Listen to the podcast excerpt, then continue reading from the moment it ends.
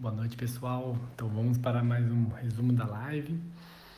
E antes de mais nada, antes de a gente começar esse tema de como comer carbo à noite e não engordar, gostaria de agradecer os meus amigos do NEPEM por disponibilizar alguns artigos que eu acabei usando aqui nessa live, que foi bem legal, me agilizou bastante o processo. O pessoal manda muito bem. Então vamos lá. Antes de mais nada, é importante contextualizar só para ficar claro, né, por os pingos nos is, o que é engordar, né? Como é que eu faço para engordar? Bom, debate pronto aqui, falando de uma forma simplista, você consegue engordar se seu balanço energético for positivo, se você comer mais do que você gasta, né? Pô, isso aqui foi fácil, hein? Então, a ideia seria para você emagrecer, duas premissas básicas. A primeira, você tem que, para emagrecer, fazer o contrário disso, né? manter o seu balanço energético negativo. E a segunda premissa seria: quanto mais ações você fizer para facilitar esse processo, melhor, né? Quanto, pô, quero chegar em tal lugar. Quanto menos empecilhos tiver, melhor. Então, pensando nisso, que a gente vai discorrer a que eu discorri a live, né, de hoje. E vou discorrer também esse resumo. Então, vamos lá. Qual a diferença de comer carbo à noite e de dia? Para a gente trabalhar essas duas, essa dicotomia, vamos dizer assim, né? Para isso, eu preciso contextualizar o círculo circadiano contigo. Então vamos lá, o que é o círculo circadiano? Um artigo bem legal publicado pela Neuron de 2012 define o círculo circadiano como um conjunto de mecanismos que confere ritmo aos processos fisiológicos e comportamentais do corpo no decorrer de um dia. Então isso envolve uma série de reações corporais, como a hora de ir no banheiro, sua disposição mental, por exemplo. Pô, eu sinto que dá pelas duas da tarde, três horas, eu fico meio pastelando, não fico com tanta energia e tal. Já quando eu acordo às seis da manhã, das quatro às seis da manhã, eu já tenho uma disposição mental mais, mais, mais aflorada. Isso faz sentido, porque é o círculo circadiano que dita esses movimentos o seu padrão de hertz mentais, o seu padrão de, de ondas cerebrais, ele é muito mais baixo pelo período da manhã, onde então é muito mais fácil você ter clareza, você ter uma disposição para o aprendizado e uma, auto, uma conexão interna muito maior nesse momento. Não é à toa que muitas pessoas falam para começar o seu dia com uma meditação, com um estudo, uma leitura e acordar cedo, né? Porque isso tem, tende ao, ao seu natural do corpo, porque o padrão mental, o círculo circadiano, define isso e determina essas ações. E também, por exemplo, o sono, né? O círculo circadiano define o sono seu, se você vai começar a ter mais, mais sonolência num horário, um outro horário. Enfim, você entendeu, né? Então, é importante você ter em mente que o relógio circadiano central é principalmente regulado pela luz, que, que estimula ou inibe o núcleo supraquiasmático do hipotálamo, que é uma parte central da, da região do seu cérebro. E isso ele regula uh, o centro do cérebro de secreção hormonal e também os relógios periféricos espalhados, espalhados por todo o corpo. Sendo que a luz estimula, estimula a vigília, né? estimula o corpo, e o escuro estimula o repouso e o jejum. E aí nesse, nessa palavrinha mora um tesouro aqui, ó. Estimula o jejum e o repouso, ou seja, o padrão hormonal do seu corpo quando, quando tem uma diminuição da luz à noite, né? Ele tende a modular e a, e a se a se comportar segundo padrões de jejum. E isso influencia a insulina, que também sofre regulação circadiana a sensibilidade à insulina à noite ela cai. E o que, que seria essa sensibilidade à insulina diminuída no seu corpo? Isso seria que você tende a ter mais fome se você comer um carboidrato, demorar mais tempo para ficar satisfeito ou satisfeita, né? Isso tende a fazer com que você também secrete mais insulina uma vez que você estimule o alimento que necessita dela, que preferencialmente, na verdade, majoritariamente é o carboidrato para simplificar aqui. Então, isso significa que, como a insulina vai estar mais alta, ela vai inibir uma enzima que chama hormônio, uma enzima que chama lipase hormônio sensível.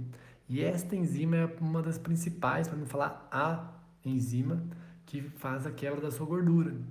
Então, se você come o carboidrato da noite, a metabolização desse carboidrato da noite será diferente da metabolização desse mesmo carboidrato às 6 horas da manhã.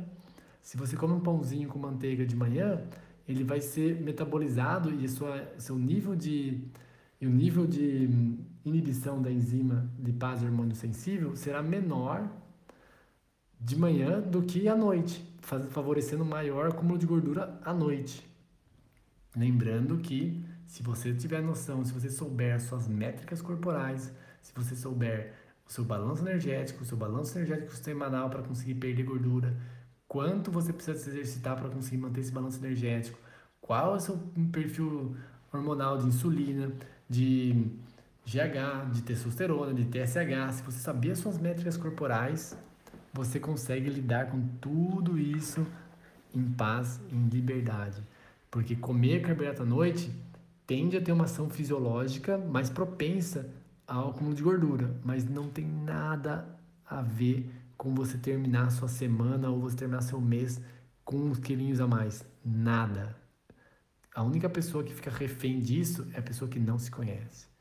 Por isso é importante, por isso que eu passo os conhecimentos para você, para você entender melhor o seu corpo, para você conseguir saber como funcionam os mecanismos do seu corpo, para você usar eles de uma forma que seja eficiente para ele, né, para a saúde do próprio corpo e para os seus objetivos.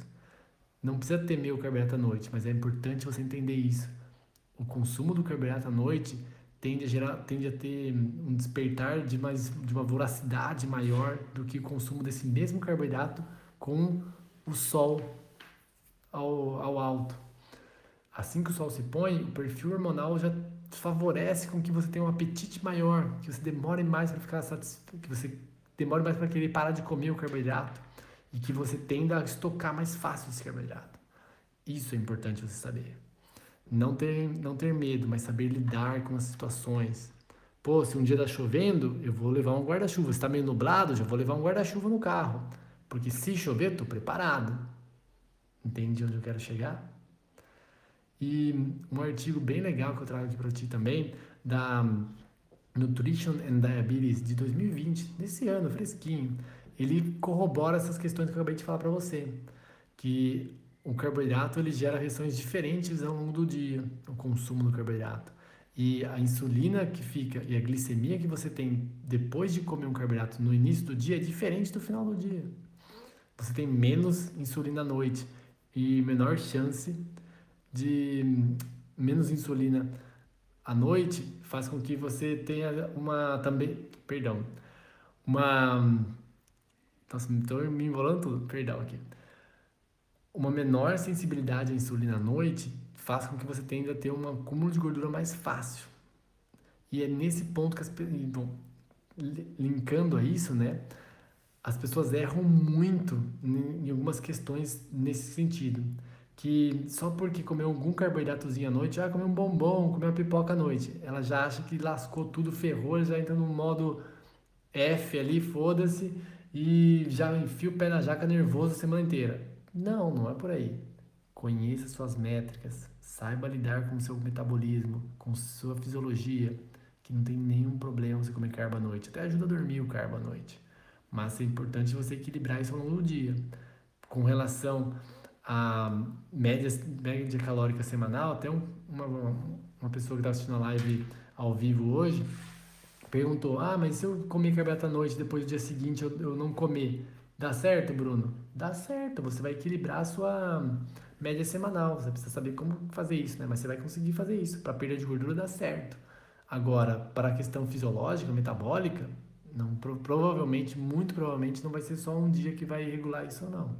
Importante você fazer um protocolo, experienciar, experimentar o seu corpo, para ver quantos dias você volta a ter o padrão normal de sono, de irritabilidade, de, de humor, várias outras questões, fluxo intestinal.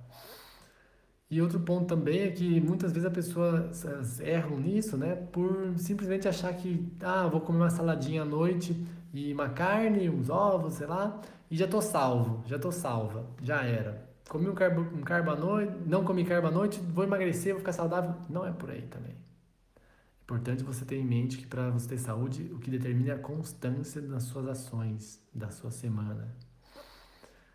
Ok, pessoal? Bom, agradeço a atenção de você, a sua atenção e uma ótima noite. Fique em paz, conheça seu metabolismo, saiba suas métricas corporais, que você terá liberdade em comer carboidrato a hora que você quiser, seja pizza, batata doce, banana ou pudim de chia com mel, para ter um carbo ali, né? Você come carbo a hora que você quer e você sabe lidar com isso. A ideia não é você ter medo de dirigir um carro automático. A ideia é você saber dirigir um carro automático e um carro manual. Sabendo dirigir, você vai para onde você quiser, manual ou automático. Sabendo como lidar com o seu corpo, sabendo as métricas do seu corpo, você tem liberdade. Você come a hora que você quer e você consegue manter a sua saúde e a sua composição corporal, seu nível de definição, seu nível de massa muscular. Porque isso faz com que você saiba lidar com o que você está estimulando no seu metabolismo, no seu corpo. Um abraço e até a próxima.